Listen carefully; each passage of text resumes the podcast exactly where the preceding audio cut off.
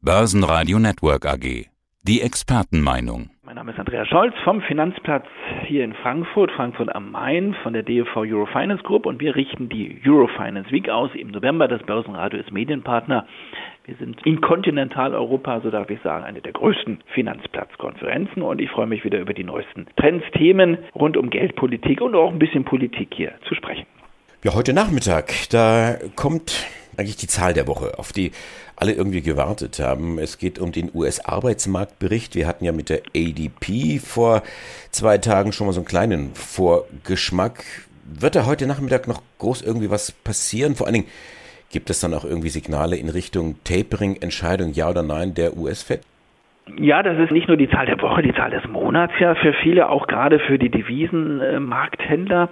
Darauf schaut man nun mal. 14.30 Uhr, der Arbeitsmarktbericht aus den Vereinigten Staaten für den abgelaufenen Monat August. Eigentlich war der Markt so bis vor ein paar Tagen sehr, sehr zuversichtlich, sehr optimistisch. Es war nur noch eine Frage, also wie hoch wird denn die Zahl der neu geschaffenen Stellen ausfallen außerhalb der Landwirtschaft? Wie viel Luft ist da nach oben? Und die ADP-Zahlen, also von den privaten Anbietern, immer so ein kleiner Vorgeschmack, so ein Amüs-Busch vor dem offiziellen staatlichen Arbeitsmarktbericht, die waren doch enttäuschend. Jetzt gibt es nicht die 1 zu 1 Korrelation, ADP-Zahlen eher enttäuschend. Muss der, äh, der offizielle Arbeitsmarktbericht nicht auch enttäuschend ausfallen, aber die Erwartungshaltung jetzt im Vorfeld der Zahlen ist ein bisschen gedämpfter. Ist ein bisschen Enttäuschungspotenzial jetzt auch schon eingepreist, auch beim US-Dollar, beim Greenback. Also machen wir es mal konkret. Die Schaltung haben wir vor den Zahlen jetzt aufgezeichnet. Sollten die Zahlen, sollte die Zahl der neu geschaffenen Stellen außerhalb der Landwirtschaft deutlich mehr als 700.000 ausfallen. Dann wäre das ein richtig starker Arbeitsmarktbericht und dann könnte das ein Signal sein in Richtung Tapering-Ankündigung der FED. Sollte die Zahl schwächer ausfallen, dann hat natürlich der Chef der US-Notenbank Paul noch mehr Zeit weiter nachzudenken. Wir haben vor einigen Wochen beide schon darüber diskutiert. Die Fed ist im Nachdenkmodus. Sie denkt über Tapering nach, aber sie scheut bislang noch den Schritt der offiziellen Ankündigung. Und in Jackson Hole, also bei der großen Notenbankkonferenz in Kansas City vor zwei Wochen, gab es zwar so einen kleinen Schritt von Powell in Richtung Tapering-Ankündigung, aber mit dem Hinweis, der Arbeitsmarkt muss weiterhin sehr, sehr robust sein, sehr, sehr stark sein. Auf der Inflationsseite ist die FED nicht unzufrieden. Die Inflation ist deutlich über zwei Prozent. Aber die FED braucht und sucht noch weiter einen starken und weiterhin starken Arbeitsmarkt. Und erst dann wird die FED bereit sein, Tapering anzukündigen und dann noch durchzuführen. Also, wir sehen weiterhin eine FED, die sehr, sehr vorsichtig vorgeht. Ich glaube, der Arbeitsmarktbericht wird nicht zu schlecht ausfallen. Die nächste FED-Sitzung ist am 22. September, also noch in diesem Monat, ganz, ganz wichtig. Aber ich erwarte noch keinen Schritt in Richtung Tapering. Die Ankündigung wird die FED wahrscheinlich erst zum Jahresende machen, sich noch mehr Zeit lassen. Und dann gehe ich davon aus, dass das Tapering Anfang des nächsten Jahres ganz behutsam starten wird. Aber Vorsicht, gerade auch was das Thema Wording angeht, das scheint ja auch irgendwie in der DNA eines Zentralbankers, Notenbankers zu sein. Auch bei den Europäern. Obwohl, ähm, wenn ich jetzt gesehen habe, was diese Woche passiert ist, die Österreicher preschen hier vor. Der Vorsitzende der österreichischen Zentralbank sagt, ja, Pandemie ist doch vorbei, wir können die Pandemiehilfen zurückfahren. Und kaum hat er es ausgesprochen, ging es mit dem DAX irgendwie 300 Punkte abwärts. Mittlerweile hat sich wieder so eingependelt. Aber wer hat jetzt da das Sagen? Die Falken oder die flatterhaften Tauben nach wie vor? Das ist schon erstaunlich. Jetzt kann man ein bisschen was natürlich auch an den Märkten auslösen mit einem falkenhaften Kommentar, weil die Falken haben wir lange nicht mehr vernommen bei der EZB. Ich sage, die EZB ist ein Taubenschlag und die Falken sind dort fast ausgestorben. Wir kennen so ein paar. Wir kennen Herrn Weidmann von der Bundesbank, der holländische Notenbankgouverneur, den würde ich auch mal als ganz klaren Falken einordnen. Der Kollege aus Österreich hat sicherlich nicht das Gewicht, ja, aber äh, seine Aussage völlig richtig hat eine gewisse Marktreaktion ausgelöst. Also ich würde mal sagen, so ein bisschen bringen sich die wenigen Falken, die es da gibt, und sie sind ganz klar in der Minderheit im EZB-Rat in Stellung, in Position.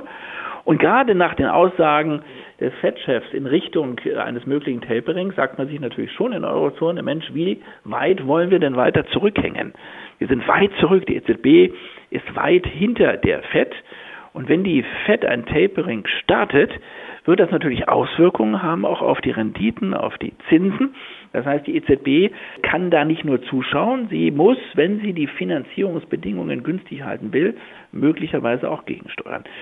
Und einige im EZB-Rat machen sich mehr und mehr Gedanken über das Thema Inflation. Die jüngsten Zahlen äh, waren, Andreas, ja nun deutlich über dem Zielwert von zwei Prozent in der Eurozone.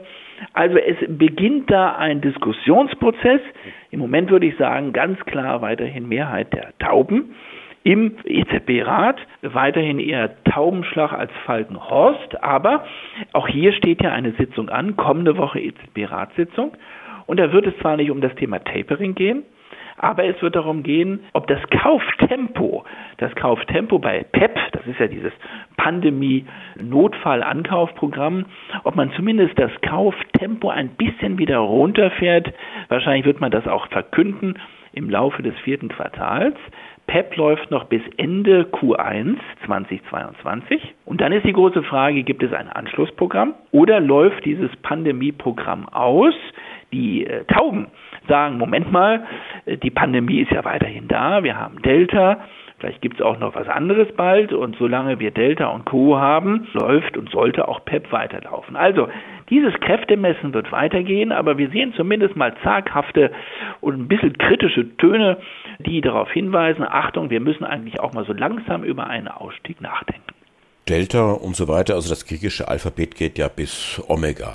Was für eine Rolle spielt denn die Politik? Gut, jetzt haben wir die Bundestagswahl am 26. September, ist vielleicht noch irgendwo ein paar Tage hin. Man sagt immer, politische Börsen haben vielleicht kurze Beine. Wann kocht denn sowas hoch? Unmittelbar vor der Wahl, kurz danach? Also es ist schon so, dass die Politik in Europa und wichtige Wahlen auch immer einen gewissen Einfluss hatten und eine Auswirkung hatten auf den Eurokurs. Das haben wir gesehen, das haben wir gemerkt damals bei der Wahl von Macron in Frankreich 2017, damals Gewinner der Präsidentschaftswahl, hat sich eingesetzt im Wahlkampf für das Thema Fiskalunion, also für eine stärkere Integration Europas.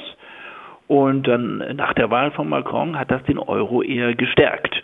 Genauso natürlich äh, haben die Märkte auf Italien geschaut, wo eher eurokritische Stimmen dann gewählt wurden. Das hat den Euro eher geschwächt. So, jetzt ganz spannend. Also wer hat jetzt die Nase vorn? Im Moment ja die sogenannten roten Socken. Die sind jetzt vorne, 25 Prozent aktuell für die SPD, 20 Prozent für die Union. Könnte eine Wachablösung bedeuten. Äh, nicht im Bundesfinanzministerium, da haben wir ja den Olaf Scholz, aber in der Führung einer neuen Regierung äh, in Berlin. Und Scholz, jetzt kommen wir nochmal zum Thema Fiskalunion, ist einer, der das ja auch gerne hätte. Also eine stärkere Integration Europas auf der fiskalpolitischen Seite. Man könnte das ein bisschen überspitzt auch als Schuldenunion bezeichnen. Und Scholz selbst, mein Namensvetter, sprach ja im letzten Sommer, also mitten in der Pandemie, vom sogenannten Hamilton-Moment. Was meinte er damit? Das war damals sozusagen die Errichtung dieses großen, milliardenschweren Wiederaufbaufonds für Europa wo wir ja darüber diskutieren, sind das nun Gemeinschaftsschulden oder was passiert da jetzt eigentlich gerade? Und wer war dieser Hamilton, Andreas? Dieser Alexander Hamilton war, der immer noch übrigens auf der 10-Dollar-Note der Vereinigten Staaten draufklebt, war der erste Finanzminister der Vereinigten Staaten. 1790, äh, kurz nach der Gründung Amerikas, hat er die Schulden der Einzelstaaten zu Bundesschulden gemacht. Ja, jetzt wissen wir, was Scholz, Olaf Scholz, sozusagen meint. Das ist sozusagen der Wink mit dem Zaunpfahl in Richtung äh, Eurobonds, also einer Vergemeinschaftung der Schulden. Wäre das jetzt positiv oder negativ für die Gemeinschaftswährung? Da gehen so ein bisschen die Meinungen auseinander, aber viele sagen, viele Beobachter äh, des Euros sagen, das könnte den Euro eher festigen. In so Long Run hätte das vielleicht ein Problem für die Währung, aber es würde auf jeden Fall die Stabilität, die Festigkeit der Währung erst einmal stärken. Also sollte Scholz die Nase vorne haben Richtung Finale dieses Wahlkampfes, könnte das tendenziell sogar den Euro etwas fester werden lassen zum amerikanischen Dollar, als wenn Laschet vorne wäre, weil die Union sehr kritisch gerade umgeht mit dem Thema natürlich Schulden in Europa, weil man da auch deutlich kritischer umgeht in der Union mit der Haltung der EZB. Also das ist nicht so ganz unspannend und ich glaube, je näher wir zum Wahltermin rücken, 26. September, desto mehr wird es auch ein Thema werden für den Devisenmarkt. Olaf Scholz kann jetzt auch die Raute. Und Merkel hatte ja immer gesagt, nein, diese Eurobonds nicht mit mir. Das eine ist ja, was die Politiker auf den großen Wahlkampfveranstaltungen immer von sich geben, was sie bei Triellen, wie wir gelernt haben, dieses Wort gibt es tatsächlich, was sie dann im Fernsehen sagen. Was sie aber so im kleineren Kreis sagen, das geht ja oft detaillierter. Das ist vielleicht auch noch ähm, ganz interessant. Und du hattest ja gestern die Möglichkeit, Norbert Walter Borjans zu treffen, den SPD-Chef bei euch im kleinen Kreis. Also wir halten fest, Walter Borjans gibt es wirklich. Kann er die Raute? Was für einen Eindruck hast du von ihm? Die Raude hat er nicht gemacht, aber ich äh, fand das auch sehr symbolisch. Also ähm, es wird ja äh, Scholz Erbschleicherei vorgeworfen aus der Staatskanzlei in München. Sogar die Bundeskanzlerin hat sich zum ersten Mal in den Wahlkampf eingeschaltet und hat gesagt, es gibt da doch einen Unterschied zwischen mir und Olaf Scholz. Aber Scholz hat sozusagen die Raute gemacht, so wie es der Stinkefinger damals bei Steinbrück war im Finale des Wahlkampfes. Jetzt also wieder eine Bewegung nicht den Stinkefinger, aber zumindest die Raute von Scholz, der im Merkel-Stil ins Kanzleramt möchte. Und man hatte den Eindruck, es gibt ja nicht Scholz and Friends bei der SPD. Was ist mit den anderen, wo wir eher den Eindruck haben, die sind eingesperrt ins Hinterzimmerchen Saskia Esken, Walter Borjans, den ich gestern traf, Kevin Kühnert, dürfen erstmal nicht mehr rauskommen und frühestens um 18 Uhr dann wieder auf der Bildfläche erscheinen. Also alles auf Scholz im Moment, die, die Karte der SPD komplett Scholz, aber äh, die SPD ist nicht Scholz, sondern die ist Scholz and Friends und die Friends, das Wort Friends würde ich in Anführungsstrichen setzen, weil natürlich die Linke innerhalb der SPD im Moment zwar die Schnauze hält, aber genau weiß, wir sind weiterhin da. Lass den mal jetzt ins Kanzleramt einziehen, aber die SPD ist eben nicht nur Scholz. So, jetzt war es gestern ganz interessant. Also Norbert Walter Borjans gestern hier in Frankfurt am Main. Erster Auftritt im kleinen Kreis, das hat er sich getraut. Er selber sprach von einem Auswärtsspiel, aber er liebe Auswärtsspiele, so sagte er es, und man kann da auch punkten und seine Rückennummer sei eine andere als die von Olaf Scholz. Also da gibt es dann doch in der Spitze eine gewisse Präsenz, obwohl man ihn nicht auf den großen Bühnen erlebt, sondern nur im kleinen Kreise. Aber auch da hat er eigentlich die Position von Scholz bestätigt. Die entscheidende Frage gestern Abend im kleinen Kreis war, warum schafft es die SPD-Spitze nicht, ein Linksbündnis auszuschließen, also ein, eine rot-rot-grüne Koalition? Und da war der SPD-Chef recht offen und ich darf das hier auch im Radio jetzt zitieren. Es war teilöffentlich die Veranstaltung. Ich äh, darf daraus zitieren. Es gab keinen Ausschluss, auch nicht von ihm, vom SPD-Chef, was ein Bündnis mit der Linkspartei anbelangt. Er sagte vielmehr, wir wollen uns diese Verhandlungsposition nicht nehmen lassen. Und das war sehr interessant. Man flirtet zwar nicht mit der Linken, aber man will diese Drohkulisse, diese linke Drohkulisse aufrechterhalten, möglicherweise als rote Verhandlungskarte in einem Poker mit Christian Lindner von der FDP, um dann zu sagen, wenn du die Ampel nicht willst, dann gehen wir mit der Linken zusammen, weil wir wollen regieren. Also das ist weiterhin auf dem Radarschirm der SPD. Ganz, ganz spannend. Also man schließt bewusst nicht dieses Bündnis aus und damit kann natürlich die sogenannte rote Socken-Kampagne weiterlaufen und das wird sicherlich in den nächsten letzten Wochen des Wahlkampfes das Top-Thema werden. Nicht nur hier in Frankfurt, sondern natürlich vor allen Dingen in Berlin. Borjans auf Auswärtsspiel, Andreas Scholz dagegen macht ein Heimspiel. Euro Finance Weekly, Geld, Politik und Politik derzeit im Fokus. Andreas Scholz, Dankeschön fürs Interview. Schönes Wochenende nach Frankfurt. Beste Grüße aus Frankfurt. Tschüss. Der Börsenpodcast.